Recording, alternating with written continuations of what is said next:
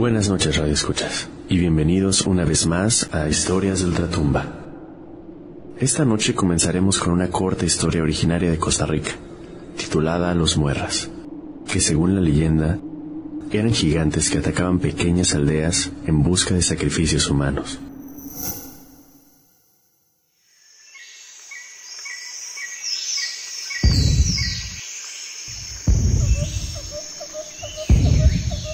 Los muerras fueron una raza de gigantes de la mitología de los indígenas malecos.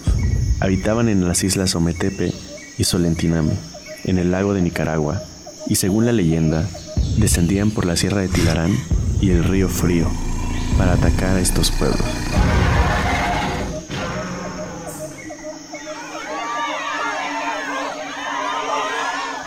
Pillajes mataban a todos los hombres y secuestraban a mujeres y niños para realizar sacrificios humanos en sus altares, que para llegar ahí había que subir más de mil escaleras por donde arrastraban a sus víctimas y golpeaban sus cabezas con cada escalón para que quedaran bañadas en sangre. El altar tenía forma de heptágono, con siete figuras de ídolos diferentes, donde colocaban entre sus afilados dientes el corazón de los humanos sacrificados. Se cree que el origen del mito está relacionada con las migraciones de los nicaraos entre los años 1000 y 1100 después de Cristo. Según la leyenda más conocida, una noche en una violenta visita de los gigantes a uno de estos pueblos, una hermosa princesa fue raptada por los muerras y llevada a una de sus islas, donde la colocaron sobre un altar, le dieron a tomar bebedizos y la adoraban realizando sacrificios humanos. La princesa logró escapar una noche y tras nadar sobre la superficie del lago, llegó al poblado de Upala, donde encontró a su prometido, un bravo guerrero de la tribu de los votos, preparando a otros guerreros para ir a rescatarla.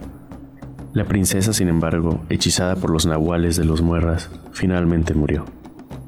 Desesperado, el guerrero no enterró a su amada, sino que echó el cuerpo al río Zapote y siguió río abajo hasta el lugar conocido como el Caño del Río Frío donde el espíritu de la princesa se le apareció dentro del agua, y allí le entregó un penacho de plumas que le daría la fuerza para derrotar a los muerras.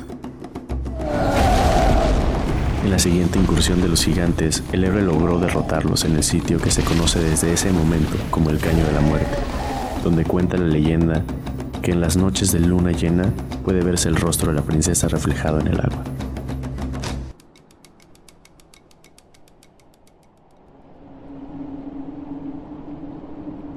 Muchas ciudades de nuestro país tienen historias que han perdurado por generaciones, que de cierta manera nos permiten conocer un poco de quienes estuvieron antes de nosotros. Ahora contaremos la historia de una antigua mansión abandonada ubicada en el centro de la ciudad de Morelia, pues hay muchas personas que aseguran que han visto el espíritu de su dueña, observándolos desde su ventana. El año era 1881. En Morelia existía una vieja mansión. La pintura de su fachada estaba algo descuidada. Su construcción tenía varias grietas y sus ventanas aparentaban estar sucias, pues no se podía apreciar mucho mirando hacia adentro. En esta mansión habitaban solo cuatro personas. La dueña de la misma se llamaba Amelia, una mujer ya viuda, cansada y algo vieja, cuya sombra se veía deambular por la mansión día y noche llorando por la muerte de su marido con quien había compartido incontables atardeceres y estaba enterrado en el gran patio de la mansión.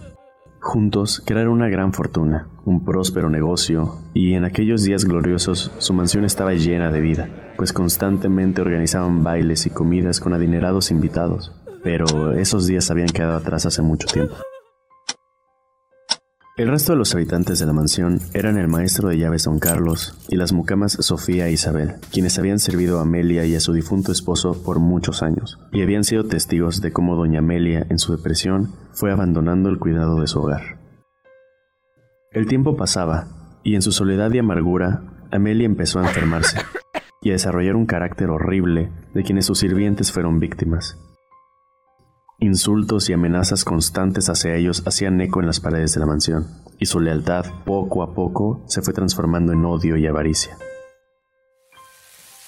Un día, Isabel se encontraba preparando el desayuno, cuando fue llamada a gritos por Amelia. Apresurada, llevó un gran desayuno acompañado de café caliente. Entró a la habitación principal donde Amelia se encontraba mirando hacia la ventana.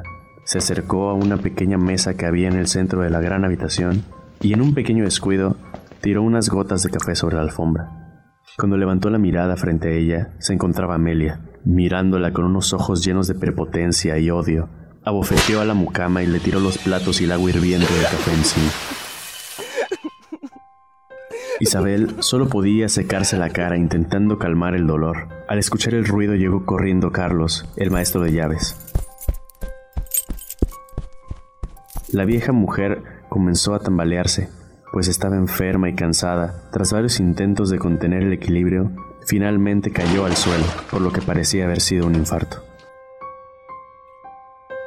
Unas horas después de lo ocurrido, sonó la campana de la puerta. El doctor de la ciudad había respondido a la llamada de don Carlos. Subió las escaleras de la mansión y entró a la habitación principal. Estaba oscuro y frío. Amelia estaba en su cama acostada. Tenía unas manos frías e inmóviles, pero después de unos minutos despertó de golpe. Fue diagnosticada entonces con catalepsia. Amelia, debilitada por lo que había sucedido, ahora necesitaba un bastón de metal para poder mantenerse de pie. Comenzó a hacer los preparativos, mandó hacer una tumba al lado de su esposo, solo que ésta tenía por dentro un botón, el cual haría sonar una alarma en caso de que se volviera a despertar dentro de su tumba, por el miedo de ser enterrada viva. Llegó la noche, y la luz de la luna y unas cuantas velas alumbraban los pasillos de la mansión. En su cocina estaban reunidos los tres sirvientes de Amelia. Isabel, aún furiosa de lo acontecido, mientras acariciaba una quemadura en su cuello, tomó la palabra y sugirió ignorar la alarma en caso de que sonara y ellos tres dividirse lo que quedaba de la fortuna de Amelia. No tomó mucho tiempo convencer a don Carlos, pues era avaricioso y desde hace mucho tiempo ya envidiaba a su jefa y deseaba a Isabel. Vio en esta situación una oportunidad para obtener ambas, pero Sofía, que era un poco más joven, no aceptó, pues ella no había sido corrompida. Aún con los maltratos de su jefa, simpatizaba con ella, pues comprendía que estaba sola, triste y amargada, viviendo de recuerdos de tiempos muy atrás. A cambio ella comentó que prefería renunciar al día siguiente y buscar otras oportunidades lejos de esa tétrica mansión. Al día siguiente, don Carlos se levantó temprano y saboteó los cables que conectaban el timbre instalado dentro del ataúd de Amelia y la campana dentro de la cocina, pensando así que sería fácil simular un accidente. Esa misma tarde, Amelia sufrió otro ataque, mientras caminaba por los pasillos de la mansión, solo que esta vez estaba consciente. Sofía preparaba sus maletas al creer que Amelia había muerto, y mientras estaba en su habitación, Isabel y Carlos se burlaban de Amelia, levantándola del suelo sin ninguna consideración ni respeto, y lanzándola dentro del ataúd. La desesperación de Amelia crecía, pero no podía pedir ayuda, ni siquiera podía gritar. Solo podía observar inmóvil cómo sus sirvientes se regocijaban y la miraban por última vez a los ojos, mientras cerraban la tapa del ataúd en su cara. Atrapada dentro del ataúd, y escuchando cómo la tierra la sepultaba más y más, Amelia ganó otra vez el control sobre su cuerpo, pero no serviría de nada. Su destino estaba sellado.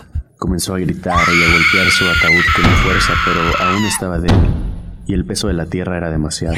Rasguñó la madera que lo encerraba hasta levantarse algunas de sus uñas, ignorando el dolor y el latir de su corazón, que se agitó hasta no poder con el estrés y el trauma que estaba pasando, hasta que finalmente se detuvo, esta vez para siempre.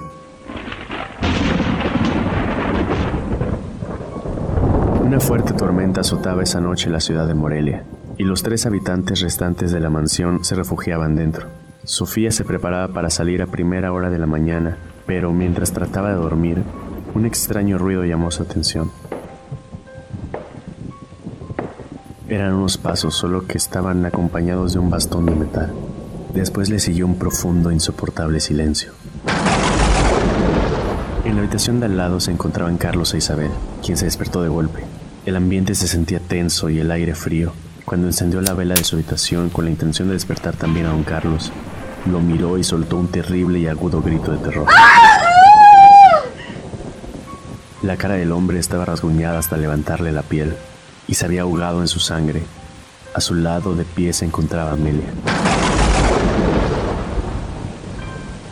Su cara estaba rasguñada, sus uñas levantadas y de sus manos escurría sangre. Isabel se levantó y tropezó para caer al suelo Aterrada e inmóvil comenzó a recibir golpes en su cráneo del bastón de metal de Amelia, quien no se detuvo hasta matarla también.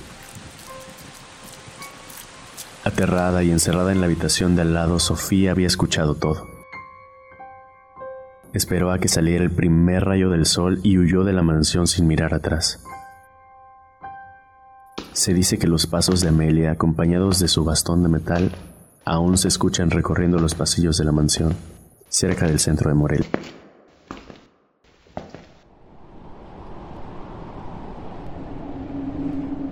Muchas gracias por acompañarnos una vez más en nuestro programa Historias de Ultratumba.